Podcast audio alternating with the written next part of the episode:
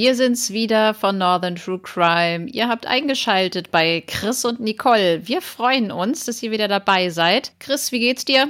Mir geht's ganz gut. Ich bin ein wenig verwundert über deine neue, spontane Art der Begrüßung. Ich grüße euch natürlich ganz herzlich. Nicole, dich grüße ich auch. Wir waren die letzten drei Mal jetzt in Niedersachsen und du hast mir versprochen, dass es heute mal nicht nach Niedersachsen geht. Ist das richtig? Genau, jetzt kommt endlich die lang angekündigte Folge für Mecklenburg-Vorpommern. Und zwar geht es in das Fachwerkdorf Altrese. Das ist ein kleines Dorf und Ortsteil der Stadt Penzlin am westlichen Ufer des Tollensesees im Landkreis Mecklenburgische Seenplatte. Dieses Dorfensemble ist als seltenes Beispiel von dörflicher Architektur im Nationalsozialismus, architektonisch und historisch einmalig in Deutschland. Aktuell leben dort 362 Einwohner. Genau, und wir gehen jetzt in den August 2016. In Altrese wohnt Axel G. Der 51 Jahre alte Mann ist Eigentümer des ehemaligen Landgasthauses Retra. Er stammt ursprünglich aus der Region Stuttgart, kam Mitte der 90er Jahre dann nach Belzig in Brandenburg. Mit seiner ersten Frau zog er dann 2007 nach Altrese. Er wollte sich bei dem alternativen Wohnprojekt Tollensee Lebenspark niederlassen, wurde aber von den aus Bayern stammenden Betreibern abgelehnt.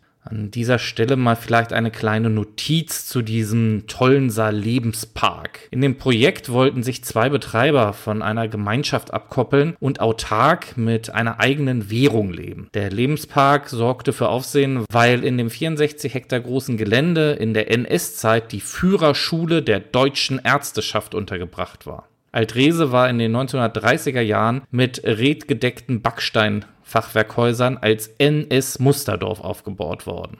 In der Führerschule wurden Mediziner und Pflegekräfte in Euthanasie und Rassenkunde geschult. Also was Abartigeres geht eigentlich kaum noch. Um die Zukunft des wegen seiner Geschichte sensiblen Geländes gab es nach dem Jahr 1990 lange Streit. Der Bund übernahm die Immobilie und verkaufte sie an einen Geschäftsmann, der sie an den Lebenspark verpachtete. Geld sollten denen bis zu 40 Lebenspark-Mitarbeitern Ökoseminare, Tierhaltung, Gastronomie und Vermietung bringen. Ganz gelangte das Abkoppeln von der Gesellschaft aber nicht, so gab der 57-jährige Betreiber zu. 2011 die Unterschriften von sechs Freunden gefälscht zu haben, um mit deren Bürgschaften an die Kreditrate der Bank über 48.000 Euro zu kommen. Das Amtsgericht Neubrandenburg verurteilte die beiden Brüder zu einer Bewährungs- und einer Geldstrafe wegen des Kreditbetruges und der Urkundenfälschung. So viel zu dem tollen Projekt Lebenspark. Kommen wir zurück zu unserem Fall. Da das mit dem Projekt Lebenspark nicht geklappt hat, kauft Axel den Gasthof und betrieb diesen aber nur drei Jahre und schloss ihn dann. Zwischenzeitlich scheiterte auch das Wohnprojekt, wie wir eben gehört haben.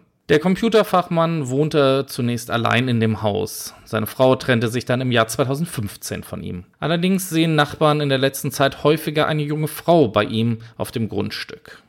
Die Nachbarn haben es mit Axel aber nicht ganz einfach. Es kommt häufiger wegen massiver Ruhestörungen sogar zu Polizeieinsätzen. In der letzten Zeit bläst der 51-Jährige oftmals frühmorgens auf seiner Trompete und dreht seine Musikanlage sehr laut auf, sodass sich die Nachbarn gestört fühlen. Am 9. August 2016, das ist ein Dienstagmorgen, wird wieder einmal die Polizei gerufen. Axel G. spielt morgens um 6 lautstark nackt Trompete.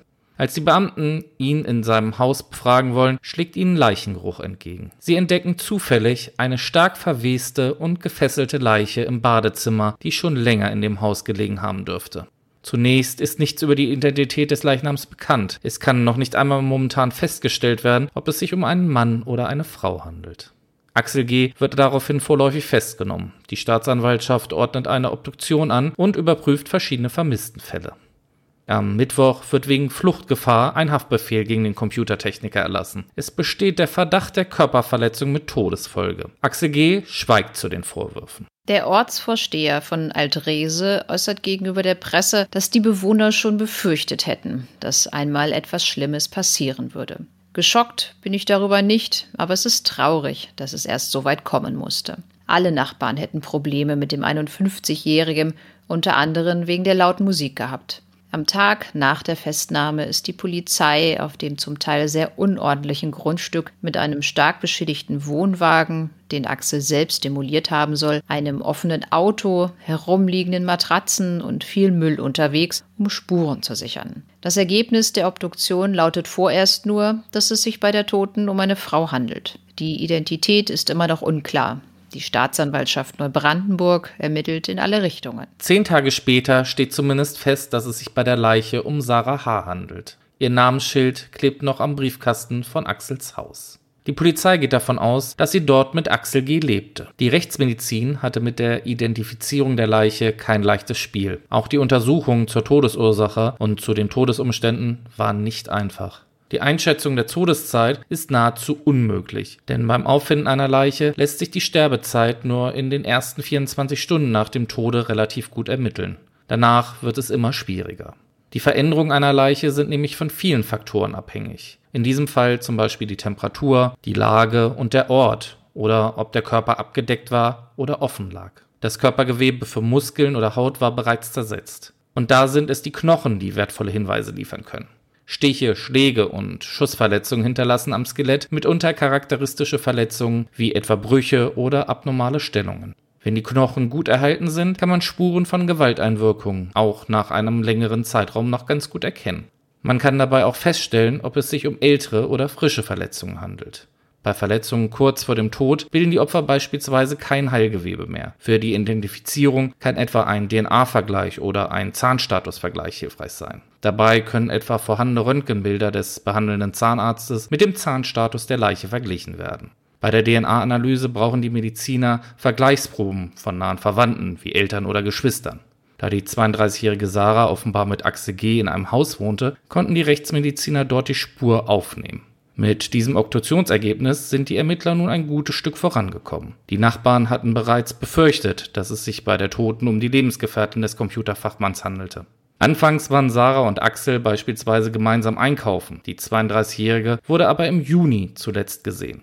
Nicole, kannst du was über Sarah H. erzählen? Ja, vielleicht können sich einige unserer Hörerinnen und Hörer an die Fernsehshow Schwer verliebt auf Sat 1 erinnern. Du guckst auch mal so viel Fernsehen, hast du das mal gesehen? Oh Gott, das ist ganz, ganz furchtbares Trash-TV, muss ich dazu sagen. Also Fremd, Scham und öffentliches Vorführen von Menschen hat in dieser Sendung, finde ich, so ihren Höhepunkt erreicht. Ach so, du hast es also mal gesehen. Man kennt es, also. okay, ich kannte es nicht. Fünf Jahre vor der Tat trat nämlich Sarah aus einem kleinen Dorf bei Ida Oberstein in Rheinland-Pfalz dort auf und suchte nach ihrer großen Liebe. Denn Sarah war schon immer eine Außenseiterin und wünschte sich sehr einen Partner an ihrer Seite. Als sie drei Jahre alt ist, bekommt Sarah ihre erste Barbie geschenkt. Von dort an flüchtet sie sich mittels der Puppen immer mehr in eine heile Traumwelt. In ihrem Tagebuch, das sie mit Im Tal der Edelsteine betitelte, schrieb Sarah, schon damals im Kindergarten hatte ich Probleme, Freunde zu finden. Sie spielte meist allein. Diese Einsamkeit setzte sich fort, ihr ganzes Leben lang. Auch in der Grundschule fand sie keine Freunde, sie wurde von ihren Klassenkameraden gemobbt. Später wechselte sie von der Realschule auf die Hauptschule in der Hoffnung, dass das Mobbing aufhören würde. Doch das Gegenteil war der Fall. Sie schreibt im Tagebuch, ich wurde in der Pause auf der Toilette festgehalten von ca. 25 bis 40 Mädchen und, und mir wurde ein Stoffbeutel über den Kopf gestülpt und nach unten zugedrückt, so dass ich fast erstickt wäre. Auch nach der Schulzeit endet das Martyrium nicht. Sarah macht eine Ausbildung zur Hauswirtschafterin in einem christlichen Jugendheim. Von einer Mitschülerin wird sie dort geschlagen. Die junge Frau nimmt mehr als 20 Kilo zu. Darin spiegelt sich offenbar das seelische Leid. Sie findet keine Arbeitsstelle und zieht zurück zu ihren Eltern. Ihre Mutter arbeitet in einem Supermarkt und dort bekommt Sarah eine Aushilfsstelle. Ihr Vater ist schwer krank. Ihrem Tagebuch vertraut sie weiter an. Seit ich denken kann, will ich weg. Weit, weit weg. Ich bin nur hier, weil ich noch keinen Mann gefunden habe, der mich fünf Minuten am Stück ertragen kann. Und außerdem schreibt sie von einem unerschütterlichen Glauben an die einzig wahre Liebe, die ein Leben lang hält. Das wollen sie mir rauben. Doch den Glauben an die Liebe können sie mir nicht nehmen. Niemals. Ohne Liebe gehe ich tot. Sarah fiel Mitarbeitern von Sat1 durch ihr Profil in den sozialen Medien auf. Diese schickten ihr eine Bewerbung zu, die Sarah ausfüllte und zurücksandte. Die Kuppelshow Schwer verliebt mit fast drei Millionen Zuschauern, in der Sarah schließlich als romantische Regalservicekraft vorgestellt wurde, brachte ihr kein Glück, sondern eher Hohn und Spott. Sie zeigte dort ihre Barbie-Puppensammlung mit etwa 170 Puppen und wurde mit den Worten beschrieben, Sarah ist 27 und lebt in ihrer ganz eigenen Traumwelt. In der Folgezeit wurden Ausschnitte aus der Show in anderen TV-Sendungen gezeigt, unter anderem bei TV Total mit Stefan Raab. Auch dort wurde Sarah stets verhöhnt. Nach der Kuppelshow berichtete Sarah dem NDR, die Szenen in der Show seien nicht echt gewesen. Es habe sogar ein Drehbuch gegeben. Was da im Fernsehen passiert, ist eine einzige Lüge. Sarah fühlte sich von Sat 1 vorgeführt. Die Leute aus ihrem Heimatdorf verspotteten Sarah, zogen nach der Sendung zu ihrem Haus und klingelten nachts. Über Facebook lernte sie schließlich den 20 Jahre älteren Axel G. kennen. Sie schrieb ihrer Freundin, dass Axel der Einzige sei, der es wirklich ernst mit ihr meine.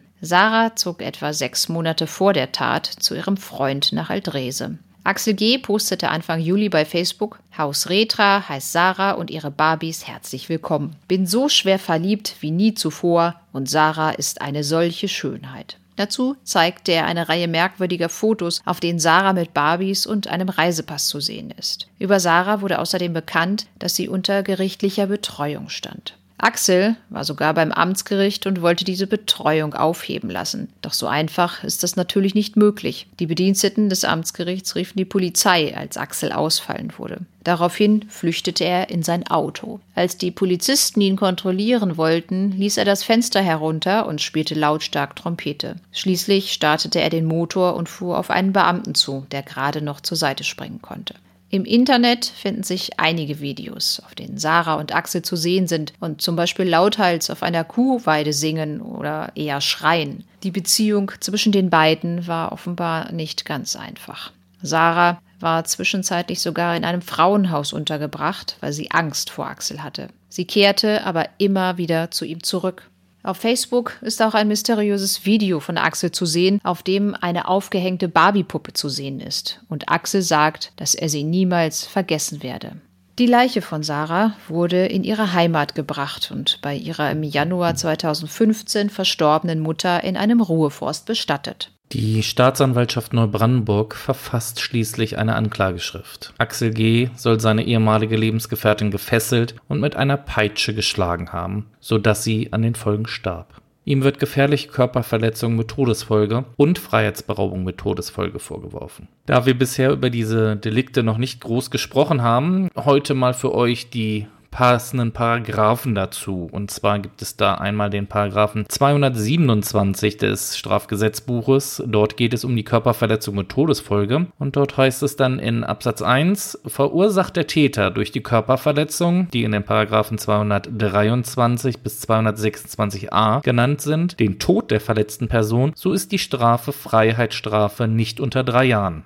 Absatz 2 lautet dann, in minderschweren Fällen ist auf Freiheitsstrafe von einem Jahr bis zu zehn Jahren zu erkennen. Und dann kommt dazu noch der Paragraph 239, das ist die Freiheitsberaubung. Dort heißt es dann in Absatz 1, wer einen Menschen einsperrt oder auf andere Weise der Freiheit beraubt, wird mit Freiheitsstrafe bis zu fünf Jahren oder mit Geldstrafe bestraft. Und dann schauen wir noch einmal in den Absatz 3. Dort heißt es dann, auf Freiheitsstrafe von einem Jahr bis zu zehn Jahren ist zu erkennen, wenn der Täter erstens das Opfer länger als eine Woche der Freiheit beraubt oder zweitens durch die Tat oder eine während der Tat begangene Handlung eine schwere schwere Gesundheitsschädigung des Opfers verursacht. Und abschließend in Absatz 4 heißt es dann noch, verursacht der Täter durch die Tat oder eine während der Tat begangene Handlung den Tod des Opfers, so ist die Strafe Freiheitsstrafe nicht unter drei Jahren. Ja, vielen Dank für die Infos. Knapp ein halbes Jahr nach dem Fund der Leiche beginnt der Prozess am Landgericht Neubrandenburg. Es geht unter anderem auch um die psychiatrische Begutachtung des Angeklagten. Er war schon vorher in psychiatrischer Behandlung. Als ihn seinerzeit seine Frau verließ, drohte er damit, den Keller mit Benzin zu fluten und anzuzünden. Daraufhin kam er für einige Wochen in die psychiatrische Klinik. In diesem Prozess soll daher geklärt werden, ob er voll schuldfähig war. Der Vater der getöteten Sarah nimmt als Nebenkläger an dem Verfahren teil. Als Zeugen werden Polizisten und ein JVA-Beamter geladen. Sie berichten, dass Axel G. ihnen erzählt habe, er habe die Frau misshandelt, weil er angenommen habe, dass der Bundesnachrichtendienst und die Dorfbewohner Sarah auf ihn angesetzt hätten. Sie sei als Spitzel geschickt worden. Sie sollte mich zersetzen, habe er ihnen erzählt. Sie soll ihm angeblich auch Brillen und Schlüssel gestohlen haben. Der Oberstaatsanwalt plädiert schließlich auf eine Freiheitsstrafe von sechs Jahren. Die Nebenklage fordert wegen Totschlags elf Jahre Haft. Sie hatten dem Vater versprochen, gut für die Tochter zu sorgen, sagt der Nebenklagevertreter. Die Verteidigung erklärte, dass dem Angeklagten die Tat nicht nachzuweisen sei und er deshalb freizusprechen sei. In seinem letzten Wort erklärt Axel G. dann Folgendes. Ihr Tod kam für mich mehr als überraschend. Ich kann mir nicht erklären, warum ich nicht den Notarzt geholt habe. Er habe die Tote gewaschen, in Decken und Folien gewickelt und auf eine Sackkarre gebunden. Das Urteil der Kammer lautete im März 2017 auf fünf Jahre Freiheitsstrafe wegen Freiheitsberaubung und Körperverletzung mit Todesfolge. Der Verurteilte glaubte, Sarah habe ihm irgendwann zwischen Juni und dem 9. August 2016 seine Brillen und Schlüssel gestohlen. Außerdem sei sie vom Bundesnachrichtendienst damit beauftragt worden, ihn auszuspionieren. Deshalb fesselte er sie nackt ans Bett und schlug sie mit einer Peitsche. Er wollte sie nicht töten, ihr aber Schmerzen zufügen, um Informationen darüber herauszupressen, was der Bundesnachrichtendienst gegen ihn in der Hand habe. Der 51-Jährige schlug zwei Stunden lang auf Sarah ein und reagierte nicht auf ihre Äußerung, dass ihr schlecht sei und ihre Bitte, dass er sie losmachen solle. Als die 32-Jährige das Bewusstsein verlor, löste der Angeklagte die Fesseln, kontrollierte Atmung und Puls und stellte fest, dass sie nicht mehr atmete. Er begann mit Reanimationsversuchen. Dabei kam Sarah nur kurz zu Bewusstsein. Axel G. reanimierte Sarah weiterhin, stellte aber rasch fest, dass sie tot war. Bei seinen Verletzungshandlungen hätte der Angeklagte die Todesfolge vorhersehen können. Nachdem Sarah starb, legte er ihre Leiche in die Badewanne und säuberte sie. Dann fuhr er sie mit einer Sackkarre in seine Kleiderkammer, wo er sie mit mehreren Lagen Stoff, Malervlies, Müllsäcken und Alufolie verpackte und mit Schnüren und Draht verschnürte. Die eingehüllte Leiche stellte er auf der Sackkarre im Badezimmer ab. Der Angeklagte gilt als vermindert schuldfähig, weil nicht auszuschließen ist, dass er das Unrecht seiner Tat einsehen konnte. Laut Gutachten der Sachverständigen litt der schon früher psychisch auffällig gewesene Angeklagte wahrscheinlich an einem paranoid-halluzinatorischen Syndrom. Die Sachverständige konnte aber nicht feststellen, ob bei der Begehung der Tat eine wahnhafte Störung vorgelegen habe. Der Angeklagte und der Nebenkläger legen Revision gegen das Urteil ein und der Bundesgerichtshof hebt auf die erfolgreiche Revision des Angeklagten das Urteil dann auf. Die Revision des Nebenklägers wird allerdings zurückgewiesen. Nach Ansicht des Senates hätten die Richter in Neubrandenburg die Möglichkeit der Schuldunfähigkeit nicht genügend beachtet, obwohl eine solche sehr nahe liege. Dem Motiv des Angeklagten, der Bundesnachrichtendienst wolle ihn über Sarah ausforschen und er habe sie nur gefoltert, um Informationen von ihr zu erhalten, lege womöglich eine Wahnvorstellung zugrunde. Es sei durchaus möglich, dass er zur Tatzeit des Unrechts der Folter nicht erkannt habe. Diese Auslassung sei rechtsfehlerhaft und das Verfahren wird an das Landgericht Neubrandenburg zurückverwiesen. Dort gibt es dann im April 2018 die erneute Hauptverhandlung. Allerdings platzt dieser Prozess nach viereinhalb Monaten aufgrund der längeren Erkrankung eines Richters und der baldigen Pensionierung eines weiteren Richters der Schwurgerichtskammer. Im selben Atemzug wird der Haftbefehl gegen Axel G. aufgehoben. Das Landgericht sieht nämlich keine Fluchtgefahr mehr. Allerdings legt die Staatsanwaltschaft Rostock Beschwerde gegen diese Entscheidung ein und das Oberlandesgericht korrigiert das dann, weil dort Fluchtgefahr angenommen wird. Axel wird also wieder festgenommen. Er legt noch eine Verfassungsbeschwerde ein, aber diese wird auch als unbegründet verworfen. Am 5. Februar 2019 startet die Neuaufnahme des Prozesses in nicht öffentlicher Verhandlung. Dies geschieht vor allem deshalb, weil es um die Schuldfähigkeit des Angeklagten geht. Dabei werden auch etliche persönliche Details erörtert, die nicht für die Öffentlichkeit bestimmt sind. Es werden eine Reihe von Beweisanträgen vom Angeklagten gestellt. Es soll eine Vielzahl von Zeugen aus dem Ort gehört werden, aus seinem Umfeld und von Polizei und Behörden. Es wird von ungefähr 30 Prozesstagen ausgegangen, an denen um die 60 Zeugen gehört werden sollen. Mithilfe der Zeugen aus dem persönlichen Umfeld soll die Schuldfähigkeit von Axel G. endgültig geklärt werden. Der Haftbefehl gegen Axel G. wird aufgehoben. In dem kleinen Ort sorgt dies natürlich für Unverständnis. Der Angeklagte wohnt nun wieder in seinem Haus und viele Bewohnerinnen und Bewohner von Altrese müssen ihn im Gericht als Zeugen gegenüberstehen. Der Prozess zieht sich durch das komplette Jahr 2019. Immer neue Beweisanträge gehen ein, weshalb noch mehr Zeugen gehört werden müssen. Ein Urteil wird deshalb frühestens im Januar 2020 erwartet. Im Sommer 2019 heiratet Axel G. eine neue Frau, die Altenpflegerin Laura. Er zieht mit ihr nach Neustrelitz. Doch auch dort gibt es schnell Ärger mit den neuen Nachbarn, denn er fällt wieder durch Lärmbelästigung und rüppelhafte Schreianfälle auf. Im Juni 2020 verurteilt das Neubrandenburger Landgericht nach 16 Monaten Prozessdauer, 52 Verhandlungstagen, vier Sachverständigen und 81 Zeugen nun in öffentlicher Verhandlung den Angeklagten wegen Körperverletzung, versuchter Nötigung und Widerstandes gegen Vollstreckungsbeamte zu einer Geldstrafe von 90 Tagessätzen zu je 15 Euro. Die Staatsanwaltschaft forderte zuvor in ihrem Plädoyer viereinhalb Jahre Haft. Die Kammer stellt eine verminderte Schuldfähigkeit fest und beschließt, dass der Angeklagte für die Zeit in der Untersuchungshaft teilweise entschädigt wird. Das Gericht konnte nicht feststellen, dass das Fesseln und Peitschen todesursächlich war. Sowohl die Staatsanwaltschaft Neubrandenburg als auch der Angeklagte legen erneut Revision beim Bundesgerichtshof in Karlsruhe ein. Zu einer Entscheidung dort kommt es allerdings nicht. Denn am 25. September 2020 hantiert Axel mit offener Flamme an einem Gascampingkocher in seiner Wohnung. Dabei kommt es zu einer Explosion. Der mittlerweile 55-Jährige erleidet so schwere Verletzungen, dass er trotz Einlieferung durch den Rettungshubschrauber in eine Berliner Spezialklinik wenige Stunden später verstirbt. Die Polizei erklärt, dass sich nicht zweifelsfrei feststellen lässt, ob es ein Unglück oder Absicht war. Zehn Bewohner des Brandhauses sind daraufhin obdachlos. Viele von ihnen haben ihr vollständiges Hab und Gut verloren. Ausschließen lässt sich jedenfalls ein Verschulden einer anderen Person. Die neue Partnerin von Axel war kurz zuvor aus der gemeinsamen Wohnung ausgezogen. Im November 2020 folgt dann auch der letzte Beschluss in diesem Verfahren und zwar die Einstellung des Strafverfahrens gegen Axel G. Somit muss sich auch der Bundesgerichtshof nicht mehr mit dem Fall befassen und die Akte wird zugeklappt. Nach 206a Strafprozessordnung kann ein Strafverfahren nämlich eingestellt werden, wenn sich ein Verfahrenshindernis herausstellt. Und ja, der Tod des Angeklagten ist natürlich ein solches Hindernis. Das Landgericht hat aber auch festgelegt, dass den Angehörigen von Axel G. keine Haftentschädigung mehr zusteht. So, Chris.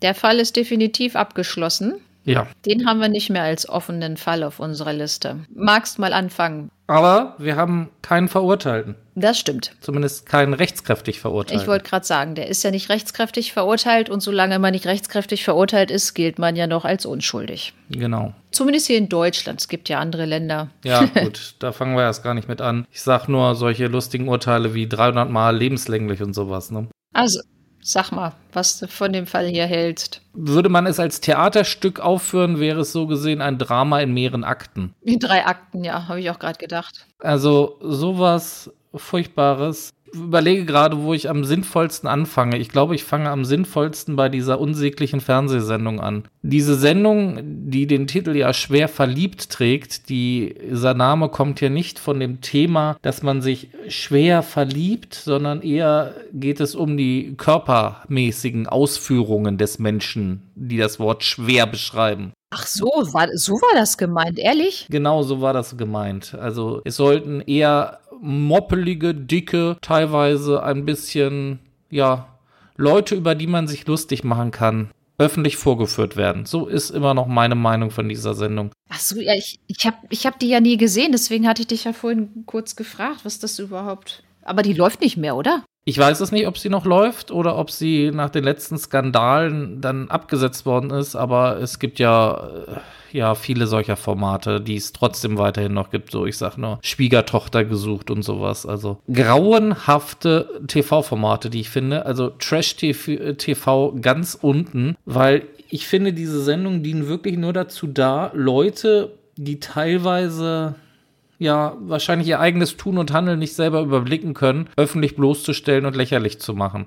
Klar kam es da natürlich auch noch äh, passend für den Sender hinzu, diese Sammelleidenschaft von Barbie-Puppen von Sarah und dass sie sich auch nicht so, ich sag mal, adäquat ausdrücken konnte. Und wir haben ja dann in unserem Fall auch gehört, dass sie unter Betreuung stand. Das heißt, irgendwelche Probleme muss sie ja gehabt haben, psychischer Natur oder ja, ich, ich habe auch gedacht, vielleicht, dass sie, dass sie so vielleicht ein bisschen so, so eine Intelligenzminderung hat. Also ich habe, muss ich sagen, mir im Vorfeld diese, also Ausschnitte von dieser schwer verliebt Sendung, in der Sarah aufgetreten ist, das waren ja wohl mehrere Folgen auch, habe ich mir mal angeguckt und ähm, da hatte ich jetzt auch so den Eindruck, dass sie da, dass sie da vielleicht so ja doch irgendwie so, so jetzt nicht unbedingt so richtig geistig behindert war, aber wie du gerade schon gesagt hast, aufgrund der Tatsache, dass seine Betreuung angeordnet wurde, muss da ja irgendwas gewesen sein und ich kann jetzt dann auch nur vermuten, aber ich hätte, hätte vielleicht auch eher so darauf getippt, dass sie vielleicht so eine Art, so eine leichte Intelligenzminderung hatte oder so. Sie war ja trotzdem in der Lage, da zu, zu arbeiten und sowas. Also es ist ja jetzt nicht so, dass sie da komplett ja, geistig behindert war, aber, aber ich hatte dich ja unterbrochen, mach mal weiter. Macht nichts, alles gut. Aber wie gesagt, also diese Sendung ganz gruselig und ja, man sieht ja auch so ein bisschen von dem, was du vor allem hauptsächlich geschildert hast, wie ja sehr sie doch gehofft hatte, irgendwie mal einen Partner zu finden und das hat alles irgendwie nie geklappt. Ja, und wenn wir dann mal auf den Axel zu sprechen kommen, also welches Geisteskind der ist, also ich glaube, da brauchen wir nicht allzu viel drüber reden. Das, also allein diese Vorstellung des Nackt-Trompete-Spielens und ähm, das hat mich schon total äh, fertig gemacht. Ich weiß auch nicht, also, dass da nicht vorher schon mal eingegriffen worden ist. Ja, ich habe ich hab auch, als ich das gehört habe, beziehungsweise gelesen habe, und der es war ja auch vorher schon so, dass er da psychiatrisch mal in der Klinik war und sowas. Und da habe ich dann auch gedacht, so, hm, ja, aber was macht man denn dann als Nachbarn, wenn da einer ständig irgendwie nackt mit der Trompete durch den Garten läuft? Morgens um sechs oder irgendwie sowas. Ich meine, das ist ja jetzt keine schwere Straftat irgendwie, aber die Nachbarn haben das ja offenbar schon, ja, so ein bisschen, ich, ich glaube, man hat bei manchen Leuten, also ich, ich bin ja noch nie in irgendwie sowas involviert gewesen, aber das hört man ja immer wieder, dass die Leute das sich irgendwie schon gedacht haben, so, oh Mann, da passiert irgendwie mal was Schlimmes. Und ja, das hat sich ja leider auch in diesem Fall mal wieder bewahrheitet, ne? wo, du, wo du echt so denkst, so, hm, ja, das ist irgendwie so eine tickende Zeitbombe und irgendwann ist es denn dann soweit. Ne? Die Nachbarn hatten wohl auch, habe ich nochmal so einen TV-Ausschnitt gesehen, die hatten auch gesagt, dass sie die beiden ja dann auch häufiger gemeinsam gesehen hatten. Und es war wohl auch das eine oder andere Mal so, dass sich Sarah dann den Nachbarn anvertraut hat und hat dann dann gesagt, ja, sie wird da irgendwie geschlagen und unter Medikamente gesetzt. Und ja, sie, sie war ja dann dann einmal oder auch mehrere Male sogar in so einem Frauenhaus, aber ist scheinbar immer wieder zu ihm zurückgekehrt. Ne? Ich finde es auch irgendwie gruselig, was der ja anscheinend für eine Anziehungskraft hat an andere Menschen. Der hat da diese eine Frau gehabt, die ist ihm dann weggerannt, dann hat er die Sarah gehabt, dann war er im Knast, kam kurz Zeit später raus, hatte dann wieder die nächste schon. Also irgendwie musste er ja irgendwas gehabt haben, dass die Frauen sich trotzdem zu ihm hingezogen haben. Wenn man sich die Bilder von ihm anguckt, bin mir da nicht so sicher, was das sein könnte. Ja, keine Ahnung. Ist nicht so, ist nicht so dein Typ.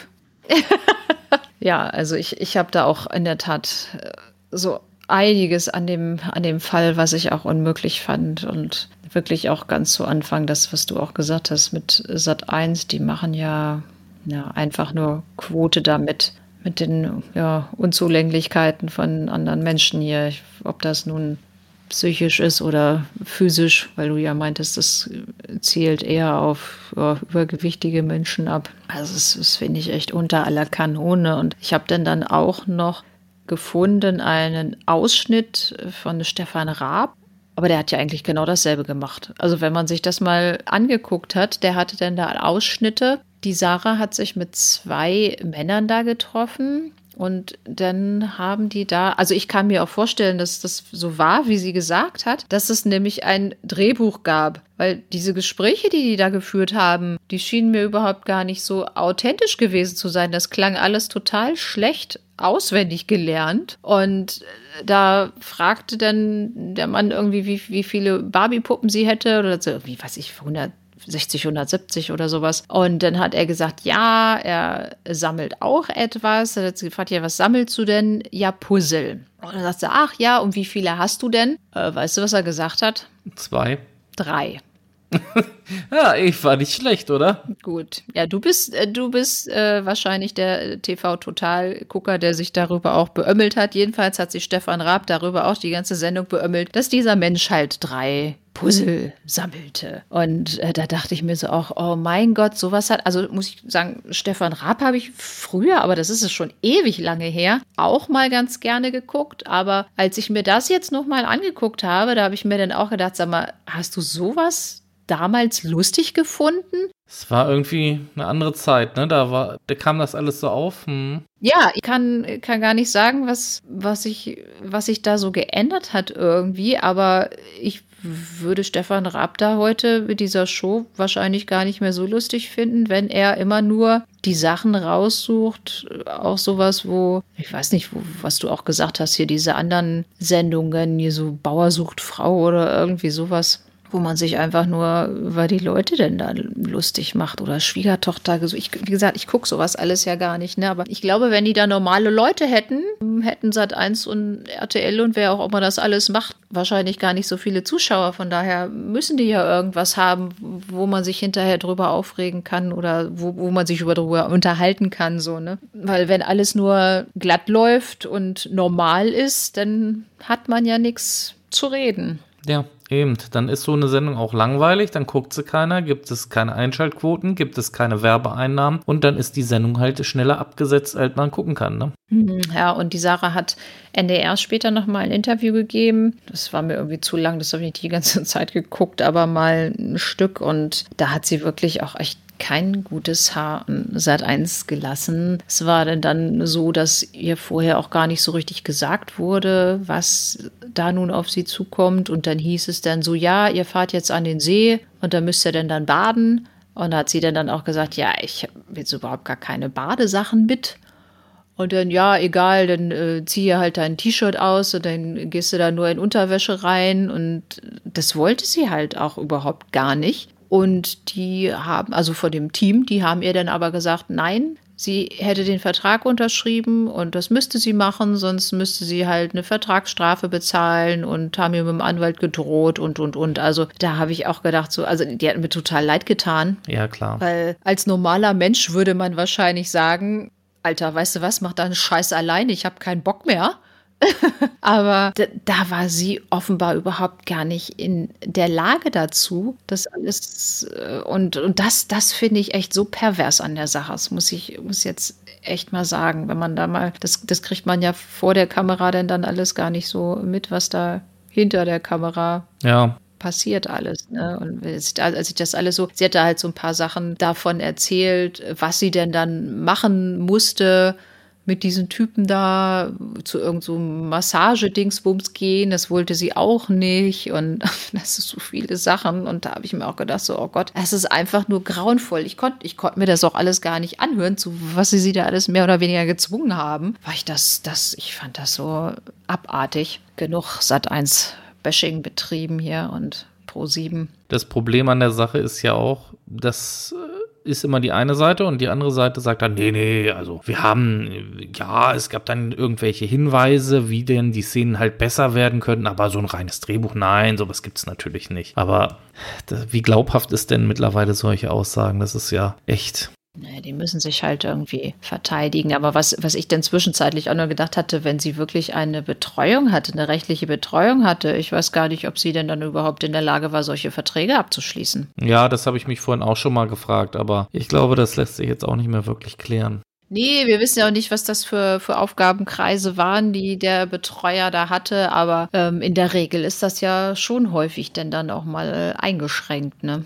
Aber das interessiert solche Leute ja wahrscheinlich auch nicht großartig. Ich muss sagen, ich finde es ganz gut, lustig. Doch, ich finde es eigentlich ganz lustig, dass ausgerechnet du diesen Fall, die wirklich, ich keine Ahnung, ich glaube, das Fernsehgucken, das kann man bei dir irgendwie an einer Hand abzählen, dass du gerade diesen Fall machst, weil ich glaube, alle anderen, die über diesen Fall sprechen, die kennen halt diese ganze Geschichte mit der Barbie Sarah und so weiter, die kennen alle Leute und dass gerade du, die ja davor noch nie was von gehört hast, sondern die sich den Fall ausgesucht hat, weil er für dich ja halt spannend war, fand ich das halt mal ganz gut, dass man diesen Fall jetzt mal so gesehen von einer ganz anderen Seite mal betrachten kann.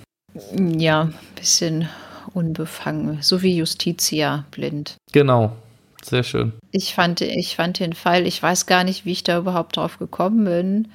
Ich glaube, das war zum Schluss, da habe ich nämlich letztes Jahr von dem Urteil damit bekommen, letztes Jahr im Sommer als das im Juni war, wo er eine Geldstrafe bekommen hat. Und da habe ich dann auch gedacht, so, hä?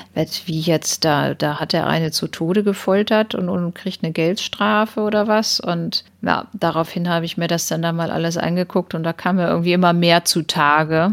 Vielleicht können wir da mal zu den Prozessen kommen. Das erste Urteil, fünf Jahre Freiheitsstrafe wegen Freiheitsberaubung und Körperverletzung mit Todesfolge. Du hattest ja schon vorhin mal kurz gesagt. Bei einer Körperverletzung mit Todesfolge ist das ja auch so, dass das eine Freiheitsstrafe von mindestens drei Jahren ist und wenn der schwerer Fall halt ein bis zehn Jahre. Und bei der Freiheitsberaubung, wenn das da auch zum Tod kommt, dann ist auch die Freiheitsstrafe nicht unter drei Jahren. Also von daher sind diese fünf Jahre ja eigentlich äh, schon so ganz gut im Rahmen da, ne? Oder was meinst du dazu? Ja, ich habe mich die ganze Zeit so ein bisschen damit schwer getan, warum es nur eine Körperverletzung mit Todesfolge sein soll. Dazu fehlen mir aber auch noch so ein paar Details zu dem Fall, was halt wahrscheinlich in dieser nicht öffentlichen Sitzung besprochen worden ist. Aber für mich ist das eigentlich schon eher ein Totschlag. Ja, aber es ist so gewesen, wahrscheinlich, dass sie nicht daran gestorben ist, dass er sie da gefesselt hat und geschlagen hat, sondern dass sie da denn dann auch weiter wohl auch noch nichts zu essen hatte und nichts zu trinken und irgendwie sowas, keine Ahnung. Also das konnten die ja auch, das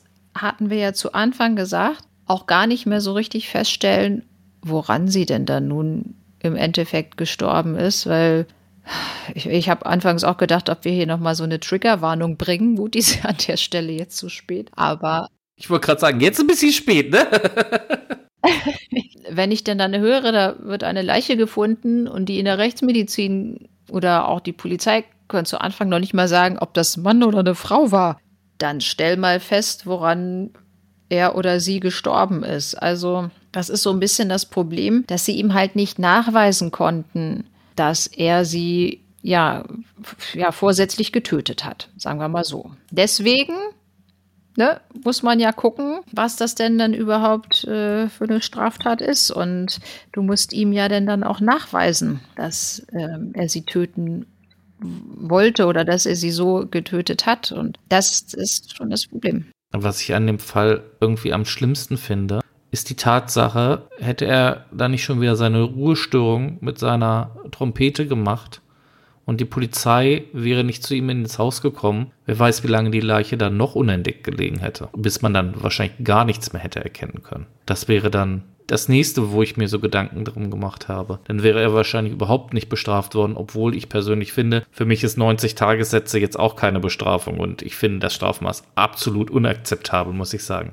Ja, gut, jetzt, jetzt, ja, ja, jetzt, jetzt waren wir ja erstmal bei dem, bei dem ersten Urteil. Da ist es ja dann auch so, dass die gesagt hatten, vermindert schuldfähig, weil er ja wahrscheinlich paranoid, halluzinatorisch da gestört war. Und der BGH hat ja dann verhandelt und hat ja dann dann wirklich gesagt, also, liebe Richter, ihr müsst mal gucken, ob das nicht bei der Tat, ob er da nicht schuldunfähig war. Weil ja, das fand ich auch schon ein bisschen sehr krass, weil er gesagt hat, der Bundesnachrichtendienst will ihn über Sarah ausforschen und ja, also der BGH ist ja davon ausgegangen, dass da liegt wohl eine Wahnvorstellung zugrunde. Wenn ich das so höre, also ich bin weder Psychiater noch Jurist, aber da kann ich mir vorstellen, ist was Wahres dran. Also das äh, kommt mir nun schon auch sehr ja, abgedreht vor. Ne?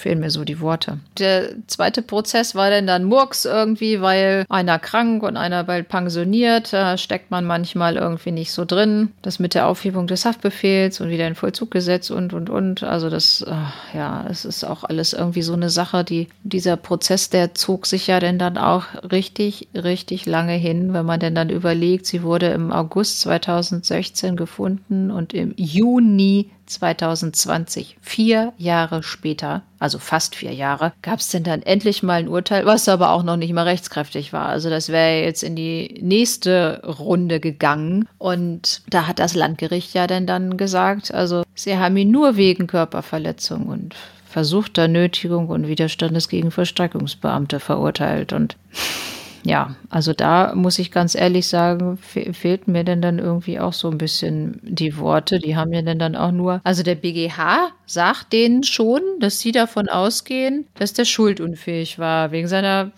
wahrscheinlichen Wahnvorstellung. Und die Kammer, weiß ich nicht, geht da wieder nicht drauf ein oder was? Und, und sagen hinterher so, ja, ja, der war vermindert schuldfähig, aber wir nehmen diese äh, Körperverletzung mit Todesfolge, nehmen wir dann noch raus, weil wissen wir jetzt auch nicht so genau und ja, dann kriegt er eine Geldstrafe. Also da habe ich mir jetzt auch gedacht, ich weiß nicht, was da los war in dem Prozess. Ja, ich kann es mir auch nicht erklären. Das Problem ist, wir werden es auch nicht mehr klären können. Nö. Weil, wie du gesagt hast, das Verfahren ist eingestellt und die beiden Hauptbeteiligten sind tot. Und ja, so gesehen hat Axel sein Geheimnis, denn nur er wird wissen, wie es jetzt genau gelaufen ist. Er war der Einzige, der dabei ist, jetzt so gesehen mit ins Grab genommen. Ich möchte an dieser Stelle aber nochmal auf eins hinweisen, wenn ihr euch für diese Geschichte um schwer verliebt, was Sarah erzählt hatte, auch was sie da dem NDR berichtet hat, wie es hinter den Kulissen da vorgefallen ist. Es gab damals ein ausführliches Interview für Massengeschmack TV. Dazu müsst ihr dann einfach mal bei Google Sarah und Massengeschmack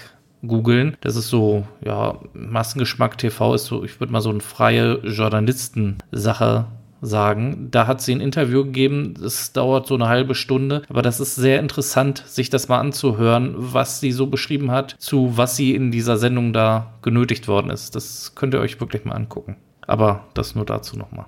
Gut, Nicole, möchtest du zu dem Fall noch etwas sagen? Brennt dir da noch was unter den Nägeln? Nee, so spontan fällt mir jetzt, glaube ich, auch gar nichts mehr großartig dazu ein. Außer, dass ich wirklich sagen muss, ich fand es auch echt eine tragische Geschichte, so das ganze Leben von Sarah, was sie da ertragen musste, auch mit diesem Mobbing und sowas. Das finde ich auch immer unter aller Kanone, dass, dass das solche psychischen Folgen auch hat für die Betroffenen und so. Also das ihr Leben war ja wirklich gezeichnet von ja Einsamkeit und Mobbing und Hohn und Spott und also dabei hat sie einfach nur jemanden gesucht, ja, mit dem sie ihr Leben verbringen kann, den sie liebt und der sie liebt. Und das finde ich irgendwie echt so tragisch an diesem Fall. Also dieses junge Mädchen hat mir echt leid getan. Oder sie tut mir immer noch leid, wenn ich das alles jetzt so höre hier. Ja, da gebe ich dir recht. Ich finde das auch ganz furchtbar, was diesem Mädchen, ja, was die durchleiden musste all ihre Jahre. Gut, Nicole, dann würde ich sagen, wir schließen den Fall um Sarah H. Und ich frage dich wie immer am Ende einer unserer jeden Folgen, wo geht's denn das nächste Mal hin? Weißt du da schon etwas? Das nächste Mal geht es wieder nach Schleswig-Holstein. Waren wir auch schon lange nicht. Das stimmt, das stimmt. Und wir müssen dann auch mal zusehen, dass wir endlich mal wieder in unsere Stadtstaaten kommen. Da haben wir dann. Nach Hamburg und Bremen? Ja, da haben wir auch schon lange nicht. Die sind gehabt. aber auch nicht so groß. Da passiert ja nicht so ganz so viel. Auch, ich glaube, in Hamburg, ne? Ja, allein was da alles immer auf der Reeperbahn passiert ist. Aber da kommen wir auch noch zu. Na, da ist doch momentan kein Betrieb, wenn da Corona ist. naja, ne? Zwei Haushalte und na, wir lassen das. Ja, wobei ich habe auch die letzte Zeit dann immer mal geguckt, weil ich mir ja dann auch dachte, ja, so diese ganze Kriminalität, in den, in den Clubs und äh, Prostitutionsbetrieben und sowas da, das findet gar nicht statt. Nö, die finden trotzdem statt. Irgendwie draußen vor der Tür oder in irgendwelchen Hinterhöfen. Also ähm, das ist nicht so, dass da, glaube ich, Corona alles Mögliche lahmgelegt hat. Gerade hier in Hannover war auch noch eine Messerstecherei im Rotlichtviertel. Ja, die sind denn dann halt nicht im Club gewesen, sondern vor dem Club. Also das macht die Sache auch nicht besser. Muss man jetzt dann auch überlegen, ob es dann noch eine Ordnungswidrigkeit gibt, weil sie gegen die Corona-Regeln verstoßen haben. Hm, ich glaube, Ordnungswidrigkeiten treten doch denn dann zurück, wenn es Straftaten waren, oder? Ja, das stimmt. Hm. Gut, dann bleibt mir an dieser Stelle euch allen einen guten Morgen, guten Mittag, guten Abend zu wünschen. Passt alle gut auf euch auf, bleibt gesund und wir hören uns dann bei Folge 52 wieder. Ja, ich freue mich auch, dass ihr wieder eingeschaltet habt und ich wünsche euch auch, dass ihr gesund bleibt und wir hören uns in zwei Wochen.